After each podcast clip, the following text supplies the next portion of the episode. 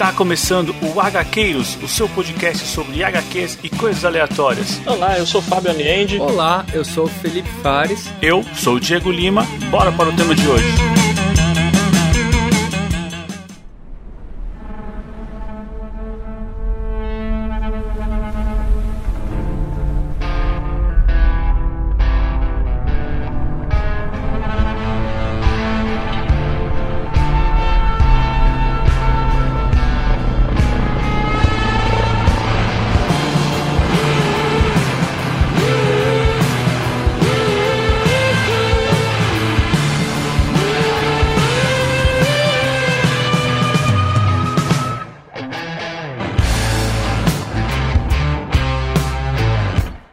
Avante Gaqueiros, eu sou Diego Lima e tudo parece absurdamente inútil. E aqui do meu lado tá ele, Felipe Fares. Olá pessoal, e dois barcos tudo bem, só que o terceiro já é um mau presságio. e aqui do meu outro lado tá ele, Fábio Aliente. Fala pessoal, eu sempre preferi escrever na lousa com o canetão. Bom, hoje vamos falar aqui de um dos grandes ou dos maiores exemplos de HQs europeias. Vamos falar de Traço de Giz. Essa obra que eu vou confessar que me pegou de surpresa, hein? Mestre Michelangelo Prado, hein? Exatamente, lá da Espanha. Primeira HQ espanhola que a gente faz? Eu acho que é, hein, mano? Eu acho que sim, né? É lançada em 93 e chegou aqui pelo Pipoca Nankin em 2020, numa edição lindíssima, que já vem aqui com uma grande, um grande selo, né? Porque ganhou Anguleme, indicada Eisner. Cada Harvey. A publicação da Pipoca Nankin é a primeira no Brasil, mas teve uma, teve uma publicação pela editora Meribérica, que é uma editora portuguesa, que tinha uma certa distribuição no Brasil. Então, alguns exemplares já tinham aparecido aqui. Mas com o, o sotaque hora pois, né? Ah, sim. é, e o, você falou do, do Miguel Ancho, ele também é, é gigante nas HQs. E é até um lance que ele desenhou uma história do Sandman que vai estar no nosso próximo programa, hein? Noite Sem Fim. Sensacional, né? Com a gente assim, é tudo conectado. É, verdade. É, eu nem sabia que o Noite Sem Fim ia ser o próximo programa, mas já que você já entregou, beleza, né? Não, eu não falei que é o próximo. Ah. O próximo do Sandman. Ah, entendi, entendi. Captei, captei. Captou a vossa mensagem. Nada de pistas para os ouvintes, é isso aí. Não, ainda não. mas é, em traço de giz aqui, cara, é uma HQ, podemos dizer, multissensorial, porque em vários momentos momentos ela muda, né? Depois que vocês terminaram, vocês recomeçaram a ler imediatamente? Eu comecei. Sim. Na hora eu falei, não, eu não posso ter sido enganado desse jeito. Cara, não, é incrível. Ele já te entrega logo na primeira página, né? Na primeira página ele já dá a letra. Literalmente. é, mas voltando aqui para nossa obra, eu tive muita sensação de estar tá lendo uma história simples, mas é uma história que brinca muito com o leitor, porque Ora ela é suspense, ora ela é melancólica, ora ela é covarde, né? O nosso Sim. nosso protagonista tem aqueles momentos que você fala, não, não é possível que o cara seja tão omisso. Sim. E ainda brinca com a vontade de relê-la automaticamente. Tem um pouquinho de tudo, né? Tem até um certo suspense no ar, né? Tem, tem bastante. Terror, né? Tem parte que você fala, não, não é possível, cara, é só só humanos para fazer isso mesmo. Cara, e tudo isso em menos de 100 páginas. É um roteiro muito enxuto, muito perfeitinho. Tá sendo nem tanto texto assim, né? Carregado muito na arte. É nas entrelinhas que a arte deixa, né? Naquela reflexão, aquelas páginas sem muito texto. Você fica só no meio do quadrinho, admirando a arte e imaginando o que, que os personagens estão pensando, né? Ele tem poucas falas, só que ele tem falas precisas, né? Duas pérolas que a gente encontra aqui é os diálogos ricos porque ele não precisa fazer discurso, você não vai encontrar aqui grandes balões, mas tudo está no lugar certo, né? Nada é por sim, acaso. Sim. E o desenho, né? A arte que você pode ficar contemplando aqui esquece a história e fica contemplando as páginas. E como é que um negócio desse demora tanto para ser lançado no nosso país, né? Meu, cara, lançado em 93 lá fora, só vem a chegar oficialmente aqui em 2020, 21 ou 20? 21, né? Isso também, assim, a gente tem que agradecer que hoje a gente tem mais mais editoras, né? Não tem mais monopólio, aquele monopólio absurdo, né? Porque, cara, Antes era mainstream, puro mainstream e esquece todo o resto, né, Fábio? Marvel e DC com sorte alguma outra coisinha, né? É, eu acho que passa muito pela cabeça daquele produtor que pré-julga o público. Não, isso aí é feito pra moleque, o moleque quer ver super-herói e pronto, né? Vamos publicar mais uma do Batman aqui que, que tá bom. Né? Uhum. Temos que ser sincero, né? Ela tá entre dois títulos pra escolher. Um é certeza que vai vender em banca milhares de exemplares, o outro, com sorte, venderia 300 exemplares. O que, que ela escolhe, né? É, bom, assim, é, não, nesse ponto você tem razão, né? As editoras não são ONGs, né? Então, então tipo, É. as editoras têm que lucrar também, né? Então é, é fato, né, cara? Esperar isso de uma Panini.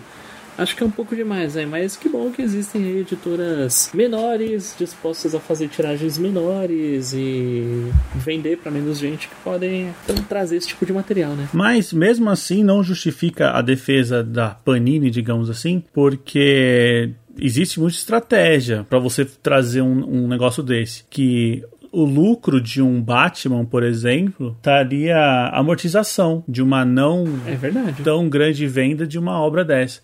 É mais questão de posicionamento mesmo, sabe? É tipo, não quero, não vou trazer, entendeu? É, é isso mesmo, é isso mesmo. É, é aquele negócio, né? Você pode trazer um Batman e com o lucro desse Batman amortizar esse, ou você pode trazer dois Batman.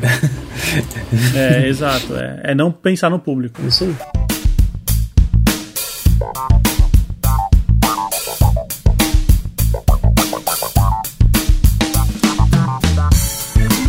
Bom, pessoal, temos recado para hoje? Temos sim, depois da chorada Ah. que a gente deu na semana passada, né? Porra, velho, eu ouvi, ficou. A galera tava triste, hein? O Felipe quase mandou recado para nós. Pois é, cara. Quase vou mandar, velho, porque eu senti, senti mó dó, mano. Senti mó dó. A gente pode começar a usar esse artifício. Um de nós não participa só pra mandar o recado no próximo. Caraca, hein, mano. Não, não. A gente tem ouvintes aqui que estão sempre do nosso lado e agradecemos muito o apoio de todo mundo. E vamos ouvir aqui o recado das pessoas que se manifestaram aqui dos nossos programas anteriores. Vamos ouvir o recado do nosso padrinho Jean. E aí galera dos HQs, beleza? Aqui é o Gianzito do Fala Mais Bebe, como vocês estão? Acabei de ouvir o grande desastre do Superman, nossa, a morte do Superman. Só vocês contando a história, chegou a sair uma lágrima do olho. Ela não, não chegou a cair, mas assim, deu aquela, aquela emoção. Aliás, Você sabe aquela emoção, né? Que chega a dar aquele brilho. Vocês souberam passar bem aí o quadrinho. E também ouvi o Cavaleiro da Lua, o Batman lá. Parabéns pelos programas aí. 2022 tá top. Vocês são foda pra caralho. E fica uma crítica aí ao Fábio que não viu o melhor filme de Natal de todos os tempos ainda, né, cara? Duro de matar. E eu acho que tem que começar, a galera tem que começar a cobrar ou fazer boicote, tá ligado? Porque não tá certo. Abraço aí pra vocês. Falou. Cara, obrigado aí por esse comentário. Que bom, bom saber que você ainda tá com a gente, cara. Que você tem ouvido aí, curtido os programas. E, pô, desse Natal não passa, cara. Duro de matar é nós. Pelo menos o primeiro. Estamos em fevereiro, né?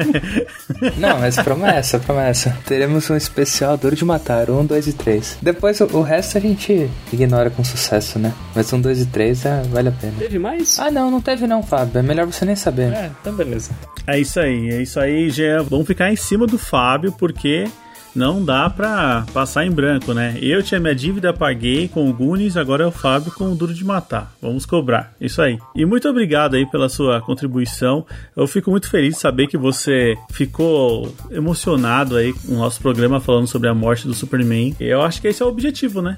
A gente tentar trazer o máximo das nossas impressões né, para os nossos ouvintes. Fico muito feliz. Bom, agora a gente tem duas mensagens do Tony, ele mesmo, que sempre participa aqui com a gente. São duas mensagens distintas, mas a gente vai passar junto aqui depois a gente comenta, beleza? Boa. Fala gaqueiros, estou na área aqui para poder fazer algumas considerações a respeito do episódio do Cavaleiro da Lua. Apesar de o Fabão aí não ter visto todo o arco e ter falado uma grande parte do que acontece nos arcos iniciais do Cavaleiro da Lua, não é dado categoricamente né, a personalidade específica de Mark Spector. Porque à medida com que a história vai evoluindo, as personalidades em si e tal vão, vão realmente assumindo características únicas, como Stephen ou até mesmo o taxista agora que me, me fugiu o nome. Eles vão criando características específicas e personalidades únicas. E sobre Superman Grandes Astros em si eu não comentei nada tal, porque é, todo mundo comenta, todo mundo gosta, eu não curto não. A única coisa que tem de interessante com relação a, a grandes astros é só a parte da menina que tava pra se suicidar. Foi a única parte que me focou mesmo. Porque ele chega assim e fala, acredite, você é muito mais forte do que aquilo, do que você imagina. Isso é um tipo de coisa que eu uso para tentar motivar amigos em si, coisas do tipo. Mas só, tá ligado? Fora isso daí, porra, é a pior versão da arte do, do Frank Whiteley e, e um dos roteiros mais, ah, tá bom, tá bom, Grant, a gente já sabe que você quer ser o Alan. Que isso, Tony? Que isso, cara? Eu tô indignado, velho. Pior versão da arte do Frank Quitely. Não, cara, não. Tony, eu gosto muito de você, cara, mas essa daí foi difícil, hein? Não, cê, assim, você pode falar que a história é superestimada? Até pode ser. Tipo, eu, eu adorei a história, tá, gente? Mas até tudo bem, mas pô, mas eu, eu gostei do traço do Cortland, mano. Principalmente nas distinções entre Clark Kent e o Superman, né, cara? Que eu achei incrível, assim, incrível mesmo. É, bom, tô supondo, tá? Mas talvez o que causa estranheza seja um pouco colorido da história, né? Que são, assim, cores chapadas, não tem tanto aquelas é, variações de tonalidade, não tem aquele. É, é um negócio bem coloridão, era de prata mesmo. Talvez seja isso que cause mais espanto na arte do Quart, do, do, do. Mas eu, eu acho maravilhoso. Pô, e sobre o da Lua, cara, esse é um. Vocês não gostam do apelido? É isso, pô. É muito bom esse apelido. Da Lua, cara, cara, é demais. E pior é que você só vai pegar velho, né? Com esse apelido, né? Ruth e Raquel. Bom, então, só sobre o da Lua, cara, é pô, legal saber que essas personalidades foram sendo trabalhadas aos poucos aí no, nos arcos clássicos. Isso é algo que eu ainda, ainda é um dos meus objetivos aí de vida. É, eu vou pegar e ler direitinho isso daí e várias outras coisas também. Então, mas bom saber. E quanto Quanto ao Morrison e ao Alan Moore, eu, na minha opinião, os dois podiam dar as mãos e, e ilustrar as botas do Giancarlo Berardi. A Bonelli é Bonelli, né? Sim, eles podiam chamar o Neil Gaiman pra ajudar também. Não adianta. Ai, ai, o pessoal tá muito engraçado hoje, hein, Felipe? Tá muito cômico, mano. Tá muito É, cômico. um falando mal de, de Grant Morrison, outro falando mal dos dois. É, tá. Tamo bem. Não, tamo, daqui a pouco vamos ser cancelados aqui, mano. Exato. Tony, muito obrigado aí. Continua suas participações que são sempre muito boas. Isso aí. Bom, hoje a gente tem um recado aqui inédito, né? Um ouvinte que não apareceu em nenhum programa. E confesso que eu gostei demais. Mas vamos lá, vamos ouvir aí o recado do Alan. Bora lá. Avante HQeiros, aqui é o Alan do HQ Space e venho aqui elogiar o conteúdo do último programa do Cavaleiro da Lua. Ficou excelente. Já ouvi duas vezes para poder absorver o máximo de informações que vocês trouxeram. Eu gosto bastante do personagem e desde que ele era chamado de Cavaleiro de Prata. As comparações dele com o Batman são um pouco exageradas, né? Eu acho que existe apenas a, a loucura dos dois em combater o crime. Vai ser interessante a gente ver essa alternância de personalidade na série. Só não sei como que eles vão abordar isso. A complexidade do personagem eu sempre comparo com as fases da Lua. Em cada fase ele está sempre mudando. Mas então é isso, pessoal. Passei para dizer rapidinho, agradecer pelo programa e pelo trabalho de vocês e até a próxima. Ô Alan, muito obrigado aqui pelo, pelo comentário. Realmente, assim, é legal essa, essa sua analogia com as fases da lua, né? Porque realmente, assim, não participei do programa, mas posso dar meu pitaco aqui, né? Que meu. É muito bacana você ver a construção do personagem com as, com as múltiplas personalidades que ele tem, né? E hora você não sabendo se é, se é um personagem mesmo ou só uma personalidade se mostrando, né? É um fragmentado, né? Com certeza. Pô, e, e o Alan, pelo jeito, acompanha há muito tempo, porque, se não me engano, ele era chamado de Cavaleiro de Prata quando era publicado pela RGE. Pô, legal. Obrigado aí pela mensagem, Alan, e, pô, continue conosco. Ouça ouça os outros episódios também. Cara, ouviu duas vezes o mesmo episódio, cara. Eu fico muito até envaidecido de ouvir isso. Não tem vídeo aqui, mas eu fico até, até vermelho, meu. É isso aí. Exato. Muito obrigado aí por participar e esperamos aí, contamos com a sua participação nos próximos programas, cara. Muito obrigado mesmo. E, pessoal, sigam lá a página que ele gerencia, né? O HQ Pages, está tanto no Twitter quanto no Instagram. Sigam lá, com certeza é, é um trabalho que vale a pena a gente a gente endossar aqui, certo? Bom, vamos agradecer aos nossos padrinhos que participam da recompensa de ter o nome citado no programa. Muito obrigado ao Angel Correia, ao Diego Souza, ao Renato Seide, ao Fernando Petrucci, ao Bruno Cordeiro, ao Luiz Garcia, ao Felipe Mota, ao Gabriel de Moura, ao Ian Dias, ao Márcio Vasconcelos, ao André Diogo, ao Francisco Delmo, ao Elton Barbosa e ao Fernando Costa. Pessoal, muito obrigado, vocês são incríveis. E aos padrinhos que não participam dessa recompensa, o nosso muito obrigado também. E se você quiser ser o nosso padrinho, né? Quiser saber o que, que, ganha sendo nosso padrinho, é muito simples. Vá no Catarse no PicPay, conheça nossas recompensas e a partir de 5 reais você já entra no grupo no WhatsApp, já participa de sorteios mensais e também acessa aos episódios secretos. Isso mesmo, toda semana só os nossos padrinhos recebem dois episódios. Bom, pessoal, então, trazendo uma novidade aqui, nós estamos no Orelo, é o novo agregador de podcasts e a diferença é que todo download que acontece por lá, nós, aqui os produtores de conteúdo, ganhamos um, percentual bem pequeno, mas já é alguma coisa. Ah, seria bacana assim se você o nosso ouvinte, pudesse conferir lá também. Eu já baixei, já vi que é super tranquilo e é um agregador de podcast comum, só que ele tem a ideia de tentar promover e também né, a repassar um pouco do valor que ele arrecada para o produtor de conteúdo. Então, se você não pode ser nosso padrinho, ou se você é nosso padrinho também, ouça lá pelo Orelo, cara. É um aplicativo muito bacana e que com certeza vai estar ajudando a gente de alguma forma, beleza? Beleza. Bom, acho que agora chega de papo, vamos lá para nossa ilha do traço de giz. Demorou.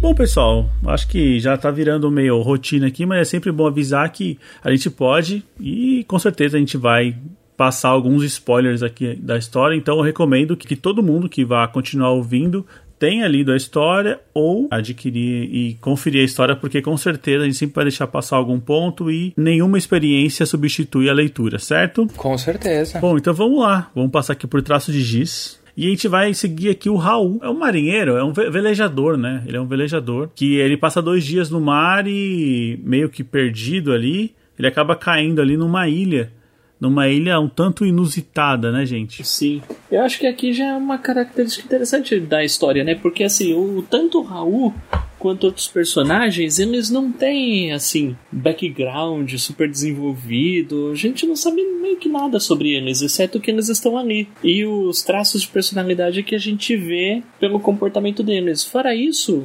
assim, como você falou, eu não sei se ele é um velejador, se ele só tá passeando, se ele é um estudante, se trabalha, o que faz, e não faz falta nenhuma, né?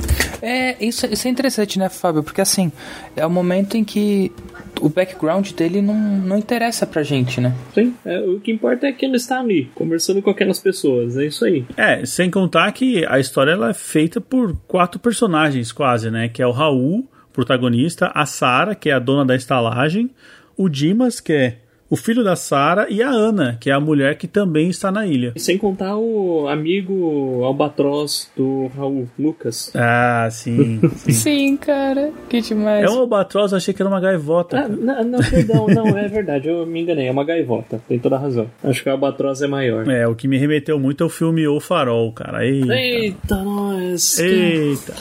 É, pô, eu gosto do Farol, mas eu gosto mais do traço de giz, hein? Sim, sim, sim, é outro outra, outra pegada. Sim. Eu preciso assistir ainda, velho. não assisti. Mas aqui então, na nossa história, Raul chega nessa ilha onde ele já vê um pouco estranho, porque a ilha tá praticamente vazia. E ela tem um, um pier gigante, assim, um pier muito grande. Ele fala, pô, isso aqui é para receber muitos, muitos barcos. e mesmo assim, Sim. só tem mais um, né, além dele sem contar um monte de, de, mensagens que tem, né, ao longo dessa, desse paredão que tá no pier. Fora o pier, tudo que tem na ilha é uma velha pousada, digamos assim, pousada que serve também como restaurante, bar, etc. E um farol que não funciona que simplesmente está ali por estar. E acho que a gente já pode falar. O motivo da, dessa obra se chamar Traço de Giz é justamente essa ilha com um pier gigantesco, que é ela no meio do mar, olhando de cima se assemelha. Alguém pressionou um giz e puxou na lousa, né? Então isso que é o traço de giz. Que da hora! Que interessante, eu não tinha pego essa apologia, não.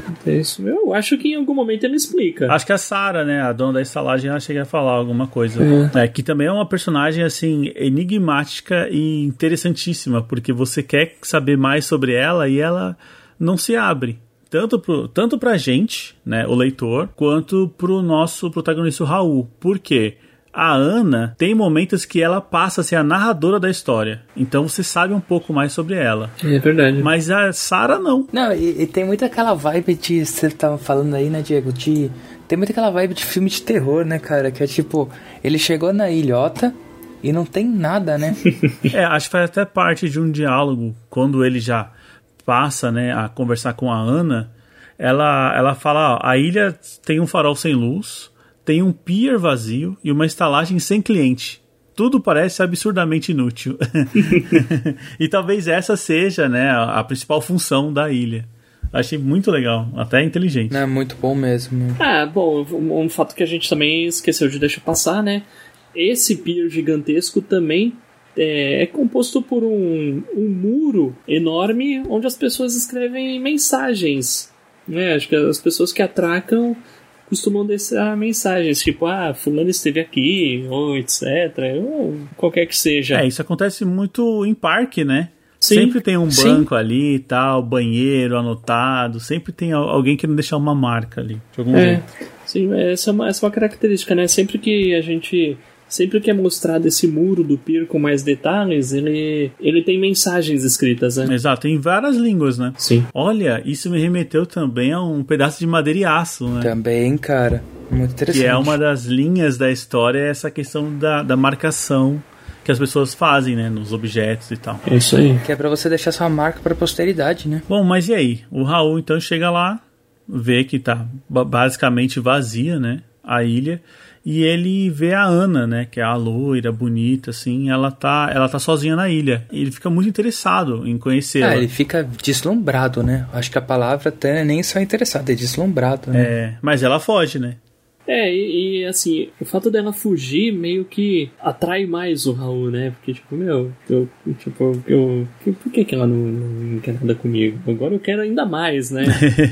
É, é isso. Exato, vira aquela história meio de, de amor impossível, né? De eu vou fazer de tudo pra alcançá-la. Sim. São duas mulheres enigmáticas no fim das contas, né? Mas a Sarah acaba sendo um pouquinho mais. A gente deixou passar uma questão interessante, né? Quando o Raul fala com a Sarah pela primeira vez, a primeira coisa que a Sarah fala é: Você já não esteve por aqui? E isso lá no final vai fazer muito sentido. Sim. E também, né, como a gente falou, do- dos diálogos ricos e tudo mais, é, em um dos momentos, né, lógico, o Raul, em algum momento, ele, ele vai conseguir conversar com a Ana, que é a mulher que fica fugindo dele, e eles acabam meio que criando uma amizade mesmo ela sendo bem resistente. Sim. E muito da riqueza da história estão nas conversas entre os dois. Não, e assim, né? E até um ponto interessante, né, Diego, que assim, fala que a Ana tá lá esperando alguém, né? Na ilha, né? Isso, A gente não sabe quem, ela só fala, estou esperando alguém, né? exato. Ela fala que é um homem, acho, em algum momento. Ela ficou lá porque os amigos deixaram ela ali. Na verdade, o- é, os amigos foram e ela ficou pra se encontrar com alguém. Ah, tá. É, Isso é mais ou menos que, que claro. E aí, no decorrer da história a gente a gente meio que tem algumas pistas do, do que acontece, né? Porque era uma mensagem pra ela e ela pensou, ué, como assim? E aí ela resolveu esperar. E ela esperaria durante o mês de junho. Junho, junho, é isso. Ela, ela iria embora no, no dia 1 de junho. Perfeito. É, e aí, então, né, entre os diálogos que a Ana tem com o Raul, ela revela sobre o mau presságio, que a Sarah acredita que quando tiver três barcos no pier, vai dar ruim. vai acontecer alguma coisa ruim, né? Porque, é, não sei, é alguma lenda da ilha, é alguma crença. É, da ilha, da Sara, né? Ela é a única moradora da ilha. Eu não sei, cara, vai que tem um livro dos ante- ancestrais ali que ela guarda, sei lá. Sim, sim. É verdade, é verdade. né? Sem contar, em volta desse clima todo entre Raul apaixonado, meio apaixonado pela Ana, meio que querendo saber qual que é a da Sara, ele começa a encontrar gaivotas que foram malvamente perfuradas o pescoço, né? Alguém tá matando as gaivotas ali. Cara, e, é uma arma meio inusitada, né, cara? O que, que é aquilo? Uma agulha, cara? É, então, dá a entender que é. É, então, é tipo. Uma zarabatana, né? Eu pensei nisso. É verdade. pra mim veio a ideia de zarabatana. Assim, tipo, é, não mostra zarabatana, mas pra mim aquilo lá é uma agulha de É zarabatana. verdade, é, mas não mostra mesmo, né? É verdade. não. Não. E a gente também não sabe quem tá matando, mas o Não. principal suspeito é o Dimas, né? O filho bem diferente ali da Sarah. Bom, não tem muita gente pra gente suspeitar, né?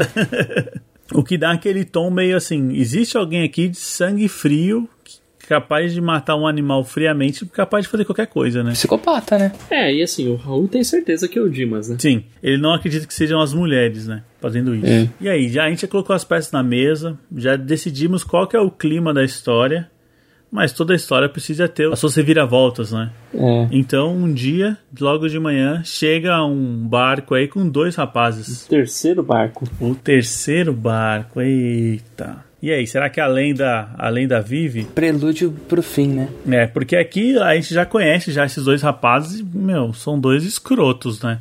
Os caras estão ali no farol, observando a outra mulher tomar sol, falando da, da dona da, da estalagem, aqueles, aqueles caras bem padrão, assim, sabe? É, nós somos Sim, machos, cara. vamos dominar e, e essas mulheres estão precisando de carinho e atenção. A gente veio pra fazer isso. Não, absurdo, velho. É, é verdade. E aí, bom, o Raul fala com eles, fica meio chateado e desconta na Ana, né? É, ele meio que alerta a Ana, né? Ele fala, ó, não vai falar com os caras. Aí ela que meio que distrata ele, chama ele de imbecil. Sim, sim. É, na, na real, tipo assim, é, é aquele negócio que é o. É o dito pelo não dito, né, velho? Uma palavra falada no, no momento errado e a, a merda é feita, né? Perfeito. ele fica até. Eu achei essa parte muito legal. Ela chama ele de pobre imbecil e ele fala: Meu, eu fiquei mais ofendido pela segunda palavra. o pobre, beleza, mas imbecil é foda. Pobre, tudo bem, né? tipo, pô, sou mesmo, né? É, mas imbecil, caramba, velho. Não, ele não, mas ele, ele- depois ele comenta com, com o Lucas que ele fala que a primeira é a que mais doeu. Ah, é a primeira que mais doeu? É, Ah. for pobre, Ah, tá. imbecil, ele é mesmo. Ah. E é curioso, um pouco curioso o comportamento da Ana, porque ela, ela fica intrigada com, com os dois novos rapazes. Assim, ela chega a desconfiar que um dos dois pode ser a pessoa com quem ela quer se encontrar. É, que, que ela tá esperando, Que né? ela tá esperando, sim. Mas ela logo percebe que são os escrotos. É, porque já é aquela tragédia anunciada, né? Duas mulheres indefesas ali na ilha, chega dois machão alfa. O que, que a gente espera, cara? Eles vão beber e vão querer aprontar alguma coisa pra cima delas, né? E é Sim. basicamente isso que, isso que acontece. Então a gente tem aqui os dois rapazes indo pra cima da Ana, que é a loirinha, bonitinha lá e tudo mais. Mas ela tem uma arma.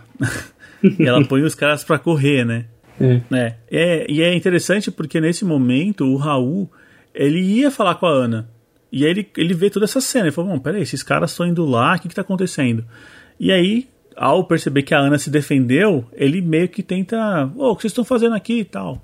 E os caras descem um cacete nele. Os caras estão bêbados, né? Será que ela chega a perceber. Ele chega a perceber que ela se defendeu? Ele chega a perceber, porque ela sai do barco com a arma, né? Mandando os É, é, caras cara, embora. ela sai do barco e dá um tiro, né? E ele tá lá no pier. Exato, ele, É tá no- ele ia fazer alguma coisa, mas não precisou. Ele só foi lá pra apanhar. Só foi apanhar. Bom, como a gente já sabia que ah, o mau presságio estava feito, como prêmio de consolação, olha isso, né? Que pesado. Eles falam, ah, já que a gente não conseguiu a loirinha bonitinha, a gente vai com a dona da estalagem mesmo, a Sara. E, cara, eles conseguem levar a Sara lá pra praia e, e a estupram, né? Sim. Só que o mais difícil disso é o Raul de longe, já que ele já tinha apanhado dos caras, ele foi omisso, ele meio que deixou as a coisa acontecer, né? O pensamento do Raul meio que dá a entender que ele vê de longe, mas não sabe o que tá acontecendo, né? Tipo, ele, ele, ele fala, ó, putz, eles foram pra praia, acho que foram dormir e curar ressaca, sei lá. Mas tem uma frase que ele diz que ele se sente envergonhado por, por conta do orgulho. Ah, mas é porque ele apanhou, né? Ah, é? Eu achei que era porque ele não tinha feito nada. É, não, eu acho que foi de ter apanhado, né? Sei lá. Tipo, teoricamente gosta da Ana e não conseguiu defender ela, né? Ela se defendeu sozinha. Ah, legal, legal. Então ele ficou um pouco menos babaca pra mim. É, mas, mas assim, eu acho que isso aqui é muito dado a interpretações, né? Uhum. Ah, mas e aí a gente tem lá aquela cena bem sutil no final do capítulo, onde, onde a gente só vê duas agulhas voando e o rastro de sangue nas rochas, né? Depois de aprontar com a, com a Sarah, os dois machão foram beber ainda mais. E aí é, é tudo que a gente vê. A gente vê as agulhas e o sangue jorrando. Exato. Bacana. Bom, e aí então no outro dia nós temos o Raul acordando e vendo que o barco do, dos machões foram embo foi embora. Pô, caras vieram aqui só pra, só pra bagunçar mesmo. e aí, ao conversar, né, com a. É agora a parte que ele conversa com a Sarah, não é? Antes disso, tem uma cena. Ele tem uma conversa breve lá com a Ana. Meio que o- a relação tá abalada entre os dois. Relação que nem chegou a ser relação. É assim, já não se dão bem. E aí ele tá indo embora e ele vê o Dimas. E o Dimas tá segurando o binóculo que era do, de um dos caras que morreram. E, meu, é, é, que eu vou trazer pra arte do, do Michelangelo Prado, porque na hora que. Até então, todos os, quad, todos os quadros meio que trazem uma moldura em cor branca. A, a- arte do Michelangelo Prado é um capítulo à parte, né? Então, assim, ele, ele faz o desenho dos quadros meio meio tortos e ele faz uma pequena moldura branca em torno de cada um dos quadrinhos. Na hora que o Raul se toca que o Dimas matou os dois caras, esse quadro onde que é meio que a visão que ele tem do Dimas não tem moldura nenhuma.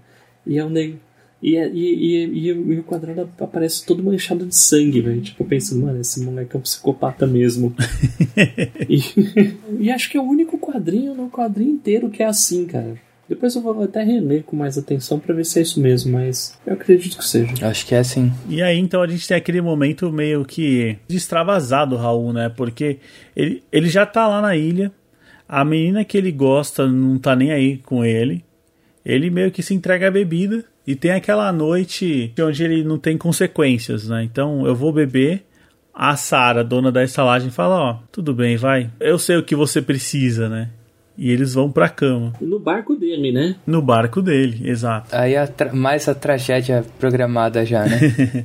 Exato, porque a Ana, ela, ela meio que dá um estalo, fala, olha, eu tô indo embora daqui a uma semana. Quem sabe, né, eu não acho alguma coisa interessante aqui nesse rapaz, nesse Raul. E nesse momento vai no barco, e chegando lá no barco encontra o Raul com a, a Sara, né, a dona da estalagem, transando lá. É, se ele tinha alguma chance, acabou. Já era. Isso porque logo antes a Sarah ainda fala, ele perguntou pra Sarah, meu, e aqueles outros dois, hein? Ah, a Sarah fala, ah, eles me estupraram. E aí o Dimas matou eles. e afundou o barco. É. Pronto. Ah, e ela ainda comenta, o loiro já tinha vindo aqui. Olha só. Pistas importantes, hein? Porque agora a gente já tá basicamente no final da nossa história, onde o Raul, então, ele acorda e vê que a que a Ana foi embora. Na verdade, ele vai embora antes da Ana, no fim das contas, né? Ele.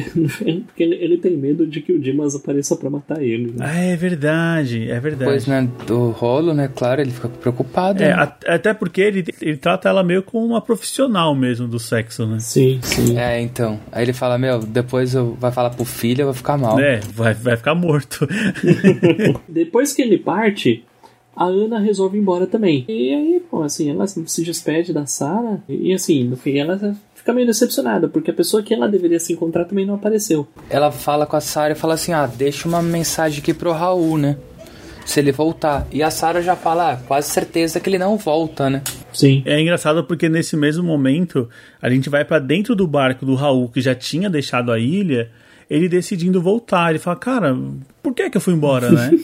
Por que que eu fui embora, cara? Eu, eu não anotei aqui no mapa a posição da ilha, mas eu não devo ter ido muito longe. Eu acho que em uma semana eu tô lá. E aí ele decide voltar pra ilha, enquanto a Ana tá indo embora. E aí a gente chega no último capítulo, o Raul chega na ilha de novo, ele vê que tem um outro barco lá, não é o barco da Ana. E aí ele fica desesperado. Ele vai lá pra estalagem e ele pergunta pra Sarah, meu, pra onde ela foi?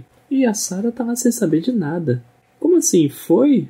Quem foi? De quem você tá falando? Quando começou a falar isso, pra mim, tipo, simplesmente a Sarah tava dando uma de louca, né? Pra cima dele, né? Sem contar que mostra bem quando a Ana entrega a carta pra Sarah, falando, ó, isso aqui é pro Raul se ele voltar, né, na ilha. E aí deixa bem assim, deixa bem fixo. A carta tá bem aqui em cima, nessa posição. É verdade. Quando Sim. o Raul volta, o desenho mostra exatamente o local e a carta não está lá. É. Você fala, porra, mano, a mulher tá escondendo a carta, A velho. mulher ainda escondeu a carta. Ó, que mulher é essa? É, então, eu pensei nisso também. E ela ainda fala, pra, ela fala assim pra ele: Ó, escuta, meu amigo, eu não sei qual é o seu problema e nem me interessa. Vai embora. Isso aí, o Raul fica doido, aí o Dimas aparece. E o Raul morre de medo do Dimas. e aí ele fica pianinho, né? Não, ó, me perdoa, eu não sabia de nada, tá? E ele resolve ir embora. E é nessa hora, né? Ele indo embora, ele vê um dos estupradores lá, com duas menininhas lá na ilha tal, curtindo. E aí ele fala: Meu, peraí. Essa mulher falou que o Dimas matou os caras, né? Tipo assim, ela mentiu pra mim na cara dura, né? é engraçado que ele tem um momento, quando ele tá indo embora, ele pensa numa das conversas que ele teve com a Ana, e a Ana fala, cara, essa ilha, ela faz a gente acreditar no improvável. Ela faz a gente, sabe, pensar em coisas assim surreais. E ele acaba ficando convencido de que talvez a ilha tenha feito ele acreditar na toda essa babuzeira que a Sarah criou. Ah, meu filho matou os caras, afundou o barco e tal. Pra completar, né? Pra coroar a derrota, o Raul está indo embora e ele ainda pensa, pô, até o Lucas se esqueceu de mim. Lucas, a, A gaivota. a gaivota, né? Ele, ele chama a gaivota que antes até atendia. Ele fala assim, Lucas, Lucas, e nada. Ou seja, até a gaivota o abandonou. E aí, como talvez o seu ato de desespero, ele mesmo deixa uma mensagem pra Ana no muro do pier, falando que ele volta no mês de junho. Ah, filha da mãe. E aí que é o que faz você voltar a ler a história de novo, né? É, porque você quer, eu quero ver. Esse muro Ah. apareceu no primeiro, no primeiro quadrinho, cara. Agora é hora do spoiler máximo, hein, pessoal? Soltar a sirene de alerta, né? Porque, bom, na verdade a história acabou, né? É, a história acabou. A história acabou. Já então- foi. Ou seja, o spoiler nem tá na história, né? Se você leu desatento, você deixou o spoiler passar, né? Sim, cara. E pra deixar mais, cara, mais claro ainda do que ele poderia já ter deixado, é, mostra pra gente que tem dois técnicos, né? Tem dois técnicos de do farol falando que o farol tá quebrado, né? Sim. Então, tipo assim, cara, ele quer deixar na nossa cara, né? E aí gente- ele mostra pra gente que, na verdade, ele voltou pra ilha no momento anterior, né? Isso aí. Ou seja, meu, na, na segunda partida, ou talvez até na primeira, vai saber, mais, mais certo que seja na segunda, ele voltou no tempo, meu. Passou pelo Triângulo das Bermudas. Não, eu acho que assim, né, Fábio, tem vários pontos, tem vários pontos que assim, acho que leva a gente a ficar ques- questionado, questionar, né? Eu, por exemplo, eu, eu sou apaixonado por esse tipo de história, né, que eu, como eu brinco assim, né, não são histórias de viagem no tempo, são histórias com viagem no tempo, Sim. né? Eu acho que isso é muito interessante. E acho que aqui a gente também tem dois paralelos, né? A gente tem tanto ele, por circunstâncias, né, não conseguiu o que queria, e a gente tem a, a Ana, né, que ficou tão vidrada na, na mensagem que ela nem se tocou que a pessoa que ela estava vendo naquele momento poderia ser o dono da mensagem, né? Cara, inclusive tinha o mesmo nome, né, meu? É, então, tipo, é um negócio que assim, talvez ela tivesse tão vidrada esperando um outro ser que ela não, não se preocupou, né? Eu acho que vale a pena até a gente ler aqui a mensagem. A mensagem que o Raul deixa no, no muro pra Ana, ele escreve assim: Ana, voltarei em junho. Vou te esperar. Te amo. Raul. Então, assim, mano, o cara assinou. o cara assinou. Então, tipo, chegou o Raul na ilha e a Ana não se tocou que era ele. Pensou que fosse outro. Então, mas beleza, era ele em um momento anterior ao, que tinha escrito aquela mensagem. Embora tivesse vindo depois. Cara, que doideira.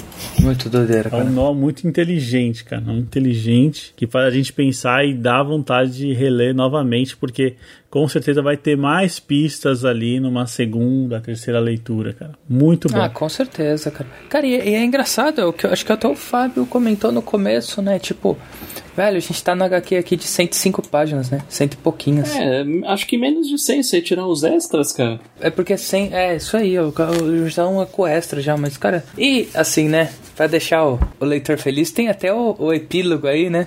Com uma homenagem aí, né, gente? Ah, homenagem justíssima, hein? É, o que tem tudo a ver aqui com a nossa temática, né? A temática náutica sempre vai remeter a, ao nosso Corto Maltese, né? Corto Maltese que dominava os mares aí. Muito bonito, cara. Homenagem a Hugo Prá. Eu também achei, cara. O Hugo Prá era recém-falecido. Essa HQ acho que já tinha sido publicada, né? Mas na época do falecimento do Hugo Prá, acho que pintou a oportunidade de fazer umas homenagens e o Michelangelo Prado resolveu usar aí os personagens do traço de giz e botou o Corto Maltese acordando do farol quebrado. É, é aquela ideia do, do final, né, do personagem. Sim. É, tem até um texto, né, no, no meio dessa edição do Pipoque Nanquim, do, do Michelangelo, falando sobre essa homenagem. E ele fala que ele imagina, ele imagina um fim para um personagem como o Corto Maltese, não aquele final heróico e não sei o que. Cara, ele vai viver muito. Então ele vai ter aquela vida, sabe, pacata e tudo mais. Por que não, né? Cuidar de um farol aí que que está quebrado há tanto tempo, né, e se dedicar a, a, viver, né, ao lado do mar, né, os seus últimos dias. Cara, muito legal, muito bonito e tem tudo a ver com esse ambiente, né, que ele criou aqui nessa ilha. Não, é legal porque ele fala assim no texto, bom, Hugo Praia é marinheiro. Peraí, eu tenho uma obra que tem uma ilha.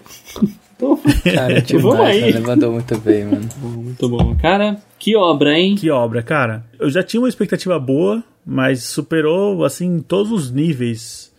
A expectativa é recomendadíssima, você tem que ter na sua prateleira. É aquele quadrinho autoral que você fala, meu, é realmente a obra-prima, né? Do Michelangelo. Nossa, mano, manda muito bom. E velho. essa versão ainda vem em capa dura, você pode pegar ela e dá de presente para aquele seu amigo que não gosta de quadrinhos, ou se ele for um chato, você dá na cara dele, velho. Isso aí. Maravilhoso, maravilhoso. Mais que recomendado aí. Você não conhece, vá atrás. Cara, daquelas HQs que tipo, você nem vê passar, mas quando você termina, te dá aquele chute no estômago, né, cara? Exato, muito bom, muito bom. E também, né, é, alimentar as teorias que existem, né, dessa história. Com certeza cada um interpreta de um jeito, entende um momento de uma outra forma, e a graça da obra é exatamente essa. Tem até uma teoria de que diz que essa é a ilha de Lost, cara. Ah, não. Cara, eu não duvido não, velho. não traz essa, essa coisa pra cá, não. Não, é, tem, tem um bunker lá onde às vezes o Raul ia digitar uns códigos aí. Né? Nossa. Bom, vamos lá. Bom, se você curtiu aqui o nosso programa, a nossa história, se você já conhecia Traço de Giz, quer acrescentar aqui algumas observações, mande seu recado para contato.gaqueiros.com.br ou mande um áudio para o nosso WhatsApp, que é o 11 96244 9417. Siga a gente nas redes sociais, estamos no Instagram e no Facebook, no arroba podcastHQueiros.